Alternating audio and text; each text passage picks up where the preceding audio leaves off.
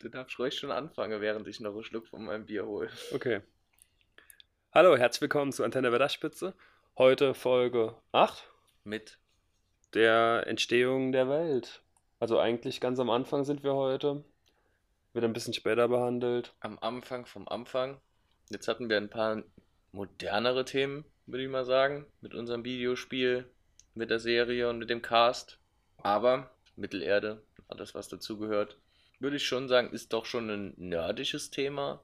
Deshalb werden wir heute mal so richtig nerdig, Hoffentlich. hoffentlich. Heute das erste Mal zum Silmarillion quasi. Ja, hatten zwar schon mal so eine Folge, das- die ging über Numenor. Ah ja, richtig. War kein Silmarillion im weitesten Sinne.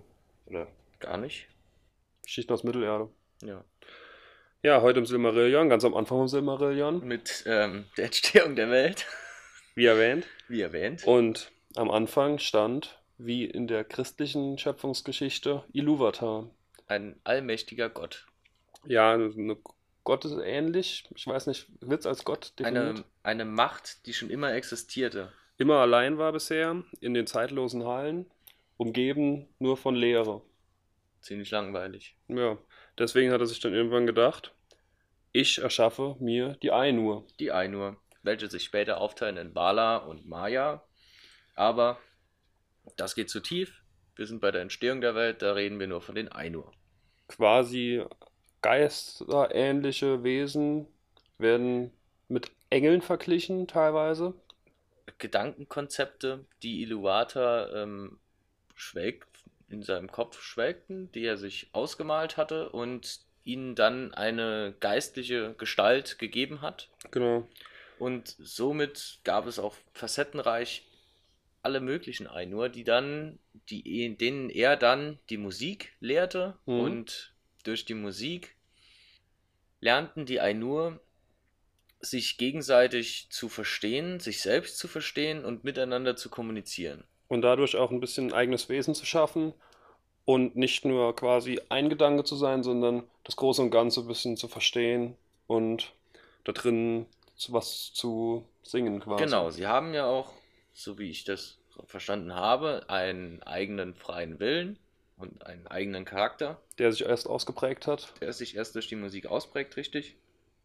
Und ähm, ja, was liegt näher als ein Konzert, wenn man viele hat, die zusammen spielen? Genau, und durch Nichts. Des- deshalb, deshalb ließ er sie dann, ähm, oder leitete sie an, ein großes Gesamtkonzert eine Werk große Musik. zu spielen. Und diese Komposition von allen zusammen wurde die Ainu Lindale bezeichnet, die Musik der Ainur. Hm, So ungefähr.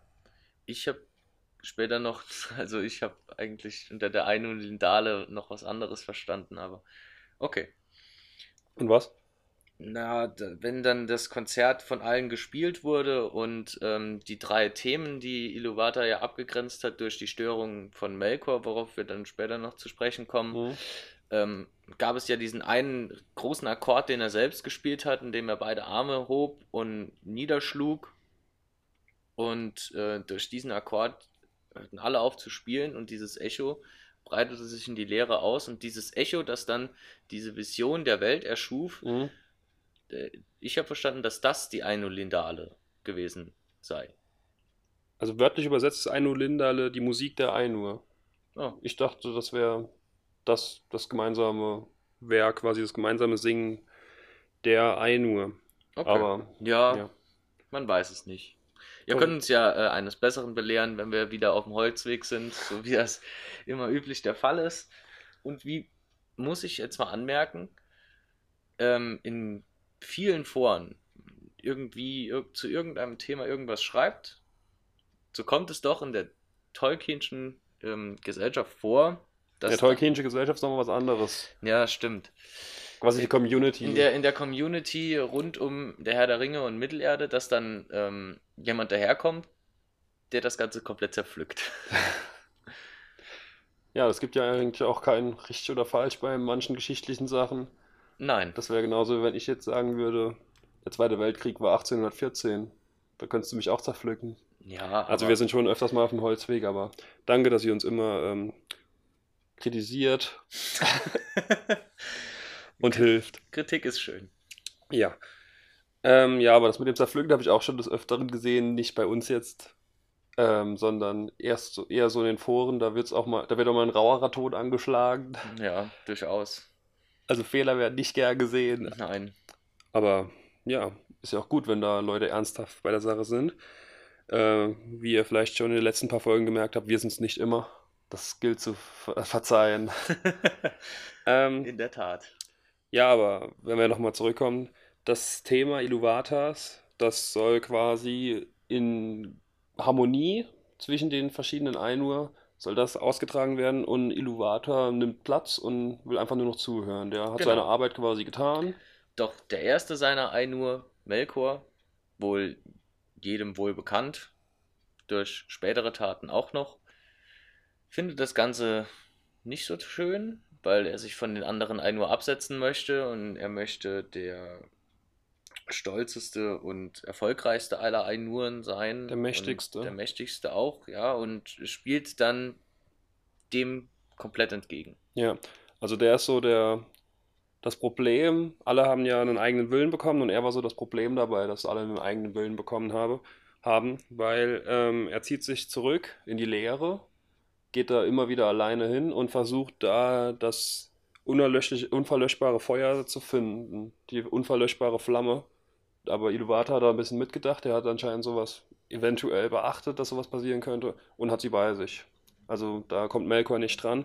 Melkor versucht die Herrschaft über alles zu erlangen und versucht alles nach seinem Plan quasi zu machen und gegen das Handeln von Iluvatar oder gegen den Plan von Iluvatar vorzugehen. Ja, der eigentliche Plan von Iluvatar ist ja für seine Kinder, die Kinder Iluvatars, also die Elben und Menschen, die später Ja, auf die Welt kommen sollen, für die ein, eine Wohnung, ein Heim zu schaffen. Quasi eine Welt. Das wird am Anfang nicht so klar. Die Ainur sind alle quasi mit ihrem Part. beschäftigt und Ja. wir schauen das Ganze nicht.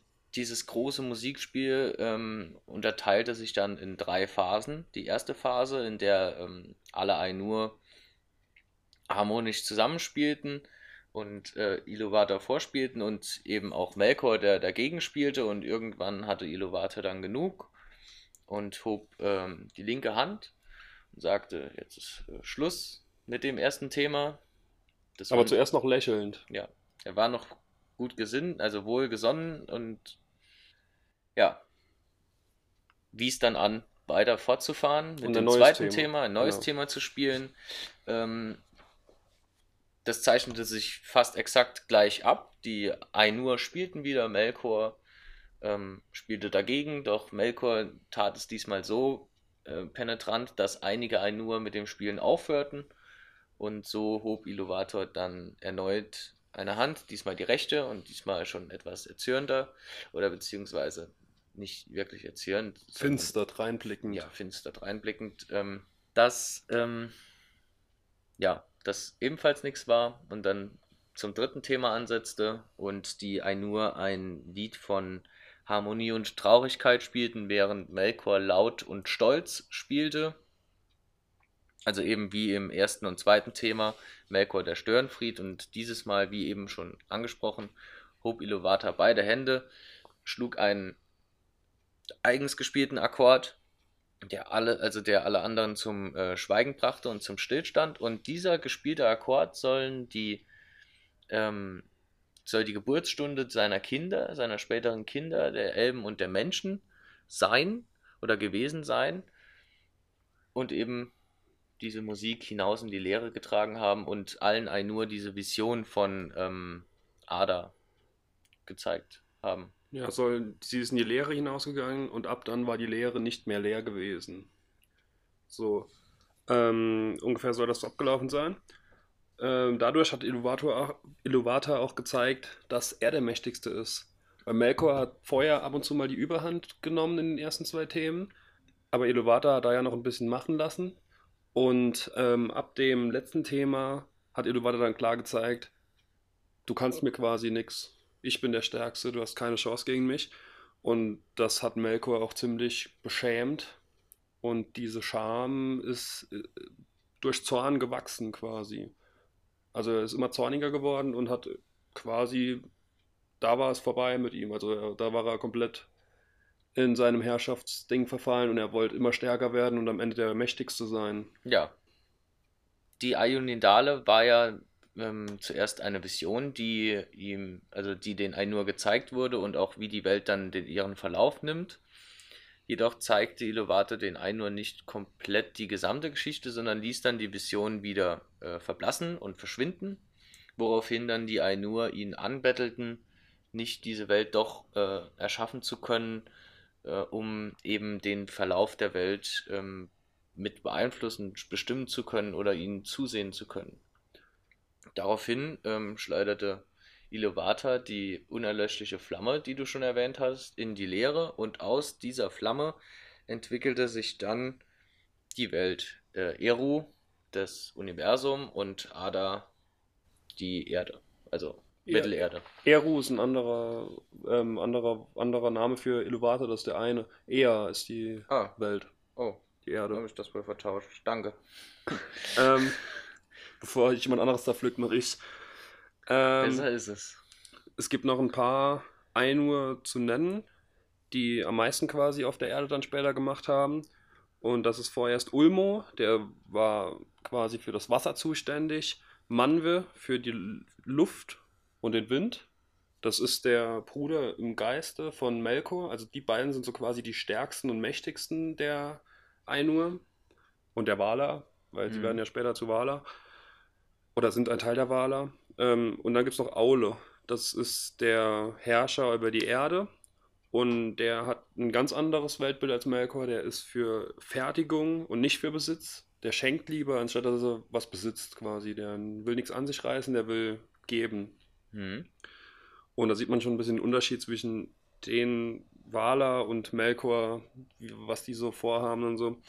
Weil Ulmo will alles über das Wasser forschen und er, Iluvatar gibt ihm dann zu bedenken, dass er zum Beispiel Dinge wie Regen oder Eis nicht ohne Manwe machen kann, weil er dafür den Wind braucht und den Regen äh, und den, die, den Wind für Regen zu schaffen und Eis und Schnee und so tun sie sich zusammen und versuchen zusammen quasi ihre Stärken zu verbinden und so eine Welt zu schaffen mit verschiedenen Facetten. Du hast ja schon erwähnt, dass sie äh, Iluvatar angebettelt haben, quasi die Erde zu schaffen. Und deswegen bietet Iluvatar schließlich an, ähm, nachdem dass die, die unverlöschliche Flamme ins Herz der Welt geschickt wurde, dass die Wala und die Maya zur Erde hinabgehen können. Ja, genau. Und dafür müssen sie aber ihre Existenz oben in den göttlichen Hallen aufgeben, bis zur ähm, sogenannten Dagor Dagoras, der letzten Schlacht, in der dann die Welt zugrunde geht und sie dann eben wieder äh, nach oben aufsteigen. Die hatten wir schon mal erwähnt, die letzte Schlacht in Folge, ich weiß nicht mehr die Nummer mit Numenor. Da gab es ja auch die ähm, Geister, die so lange unter der Erde, also unter Numenor, unter dem Untergegangenen, verweilen müssen, bis dann eben diese Dago Dagoras Mhm. stattfindet. Also da findet man die auch wieder. Okay, stimmt. So zur Grundentstehung äh, der Welt. Die Welt von ähm, Ada äh, erlebte dann noch einige weitere grobe, grundlegende Veränderungen. So war sie zumindest am Anfang ein großer Urkontinent, der aber durch äh, Streitereien zwischen Melkor, äh, Manwe, Ulme und Aule dreigeteilt wurde. Denn immer wenn einer der drei, äh, Ulme, Manwe oder Aule, irgendwas erschaffen Ulmo. hat, Ul- Ulmo, irgendwas erschaffen hatte, äh, kam Melkor und machte es wieder zunichte und diese Streitereien führten dann dazu, dass dann dieser Urkontinent irgendwann in drei Teile aufgeteilt worden war. Ähm, Westernis, ähm, Mittelerde und Osternis. Und da gibt es noch zu zu sagen, dass ähm, durch diesen quasi Machtkampf, dass die Wala was erschaffen haben, Melkor kam und hat es wieder kaputt gemacht. Also der, die haben irgendwie Täler ausgehoben, Melkor Ja. hat sie vollgeschüttet, dann haben sie ein Meer gemacht, Melkor hat das ganze Wasser irgendwo sonst hingebracht. Und durch dieses Hin und Her quasi wurde trotzdem die Erde langsam gefestigt und trotzdem aufgebaut, weil die Wale haben da irgendwie mit gerechnet quasi, dass Melkor immer wieder das was Gegensätzliches macht, das immer wieder kaputt macht und haben das quasi zu ihrem Nutzen auch mehr oder weniger gezogen. Sie haben Berge geholt, er hat sie klein gemacht und so wurde dann halt die Welt anders, als sie von den Wale ausgesehen hätte, hat sie Melkor dann immer wieder nochmal kaputt gemacht und trotzdem war sie dann immer noch was Geschaffenes und konnte so als Wohnung für die Kinder Iluvatars hergerichtet werden. Das war nämlich das eigentliche Ziel dass diese Welt quasi Platz bietet für die Elben und Menschen, die später kommen werden. Und die, äh, diese wurden ja schon in dem Gesicht der Welt, die, das Eluvata den Bala gezeigt hat, bevor sie zur Erde hinabgeschickt wurden, ähm, gesehen haben. Und da haben sie die Elben wunderschön gefunden und waren beeindruckt von denen. Und deswegen haben sie auch das Aussehen von den Elben angenommen. Und nur natürlich noch viel schöner und viel prunkvoller, als die Elben später waren. Sie wollen sich ja schon ein bisschen abheben, aber so die Grund, das Grundkonzept haben sie von einem elbischen Aussehen her gehabt. Ja, auch ein bisschen verständlich, würde ich jetzt mal sagen. Ich meine, sie waren ja eigentlich nur Geister, musikspielende Geister, die noch nie irgendetwas gesehen hatten, außer die göttlichen Hallen der Zeit und die Lehre. Und dann wird was erschaffen und sie sehen was. Das Erste, was sie sehen, gefällt ihnen dann natürlich. Ja, das stimmt. Vor allem, wenn man dann einen Elb und einen Mensch gegenseitig hat, das wird ja immer schon geschrieben, dass die Elben immer wunderschön sind. Und dann bei ja. den Menschen kann halt auch mal irgendwie, was weiß ich, ein Gerstenmann Butterblüm dabei sein, der. Oh, harte Anschuldigung. Der ein Wirtshaus betreibt und dann nicht so die, äh, das Abbild von Schönheit ist. Oh. Von Bier und Schlägereien gezeichnet. Schlägereien war jetzt keine Ahnung, ob der äh, aggressiv ist oder ich Nicht, ich glaube auch nicht. Ich glaube nicht, dass der. Das, ich glaube, nee. sein, sein Gasthaus in Bre steht ja allen offen. Ja. Auch dem kleinen Volk. Ja. Und dementsprechend würde ich sagen, ist er schon ein weltoffener Mensch. Gutmütiger. Ja. Die üble Verunglimpfung Gersten, Gerstenmann Butterblüms plötzlich. Wow. Das war jetzt ein, nur ein Beispiel. Das ist vermutlich ein gutmütiger, ein gutherziger Mann. Sieht man ja auch, er verrät ja die Hobbits nicht. Naja. Grundsätzlich ähm, war es das schon zur Entstehung der Welt, oder? Ja, war ein kurzer Prozess. Es gibt deutliche Übereinstimmungen mit der christlichen Entstehungsgeschichte, weil Tolkien war, wie damals üblich, halt auch ein gläubiger Christ. Wahrscheinlich deutlich gläubiger als die meisten heutzutage. Deswegen gibt es da Parallelen. Ja, allein schon Ilovata, der diese allumfängliche Macht, die seit jeher existiert.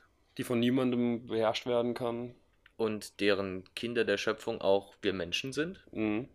In dem Fall kommen noch ein paar Elben dazu. Ja, aber es ist ja halt auch ein Fantasy. Ja. Sieht man schon einige Parallelen, hast du vollkommen recht. Nur, dass es mit der, naja, obwohl, würde jetzt nicht sagen, harmonischer zugeht, aber irgendwie auch jeder Teil in der Welt seinen Platz findet. Ja. Gut, das ist ja auch bei den Christen so. Ja, mit der Schlange im, im Paradies. Ja, genau. So ist es ja quasi mit Melkor, der dann auch später irgendwann wieder zurück in die Leere geschickt wird. Quasi ist Melkor die Schlange. Ich würde sagen, ein bisschen mächtiger als die Schlange. Ein bisschen. Ein bisschen. quasi gibt es Parallelen zwischen Sauron und der Schlange. Also die Schlange war ja auch so, mach das, mach das. Ja. Sauron schleicht sich dann später auch bei den Elben ein und Celebrimbor bringt er dazu, die Ringe zu schmieden indem man so ein falsches Spiel spielt. Das ist schon schlangenmäßig. Das ist es schon, aber Sauron war ja eigentlich auch nur ein Diener von Melkor. Ja, also stimmt. brauchen wir den Auftraggeber der Schlange in der christlichen Mythologie. Hm. Ich bin nicht sonderlich tief verwurzelt darin, also muss ich ehrlich sagen, habe ich keine Ahnung. Ich auch nicht. Ich glaube nicht, dass ich lange einen äh, Vorgesetzten hatte. Schade. Ich glaube, die war ja eigener Herr. Hm. Ja, wenn wir gerade bei Sauron und Celebrimbor sind, ähm, nächste Folge geht dann über. Äh, Nein. Okay, das geht nicht den, es geht nicht über den zweiten Teil des Mittelerde-Spiels von letzter Folge. Ich habe es versucht.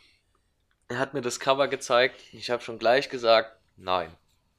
Erzähl mal das Cover. Ich hatte einen wunderschönen Montagmorgen. Letzte Woche Montag. Bin aufgewacht gegen 10 Uhr, hab dann gefrühstückt mich wieder in mein Bett gelegt. An nichts Böses gedacht. Nichts Böses gedacht. Und dann Marc um die Ecke. Du, Yannick, ich habe eine tolle Idee. Was hältst du davon? Schickt mir einen Link, einen Amazon-Link. Moment, Moment, Moment. Ich habe nicht gesagt, was hältst du davon. Ich habe mich drüber aufgeregt, über das Cover. Ah, und habe dir das Stimmt. Cover geschickt. stimmt. Da hattest du geschrieben, ähm, was äh, diese schwarze Person links oben auf dem Cover macht. Ich habe mich minimal aufgeregt über das Cover.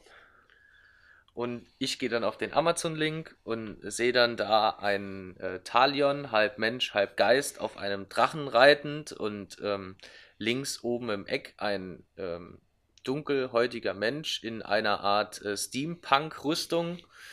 Ähm, und dann war noch eine dritte Person auf dem Cover, die Eine habe Frau schon- mit Kapuze. die hab ich schon wieder vergessen. Auf jeden Fall alles, alles, was auf dieses. Ah ja, und Sauron war noch drauf. Ah, Sauron, Mitte, ja. stimmt. Ja, ja, Sauron. In manifestierter Gestalt äh, mit dem einen Ring und mit Keule. Da dachte ich mir, gut. Hört sich spaßig an. Und Schriftzug von den preisgekrönten Machern von äh, Mittelerde Mordor Schatten. Ja, Schatten des Krieges heißt, jetzt ist mir eingefallen. preisgekrönt. Preisgekrönt. Toll. Also das wird wohl in nächster Zeit nicht ähm, hier besprochen werden. Aber wir hatten eine tolle Idee für die Folge 10. Da könnt ihr gespannt drauf sein. ja. Vorher kommen wir- wir noch Folge 9 nächstes Müssen Mal. wir, müssen wir nur noch eine Folge 9 irgendwas machen? Und dann hören wir uns wieder. Ja, und wir hoffen, dass wir uns in Folge 9 wieder hören und nicht erst zur Folge 10. Und in diesem Sinne, ähm, ciao. Ciao, bis zum nächsten Mal. Ähm, ja, apropos Ciao. Am Ende sind wir doch noch nicht ganz. Ähm, es gibt noch ein grundlegendes Ding, das wir noch einfügen müssen. Ja, es ist gerade beim Schnitt eingefallen, dass, uns was, dass wir was vergessen haben, was sehr ja, wichtig ist. der Hobbit ist scheiße. Ja, unser täglicher Rant bezüglich des Hobbits haben wir vergessen. Also die Filme, das Buch ist fantastisch. dann jetzt Wa- Dann war es das jetzt an dieser Stelle. Okay. Ähm, schön, dass ihr zugehört habt. Ähm, auch bis hierhin. ja. schön, wenn ihr weiter zuhören könnt. Ähm, wir wollten das nur noch. Das, das kann nicht unausgesprochen bleiben. Dann jetzt auf ein neues. Vielen Dank fürs Zuhören. Bis zum nächsten Mal. Ciao.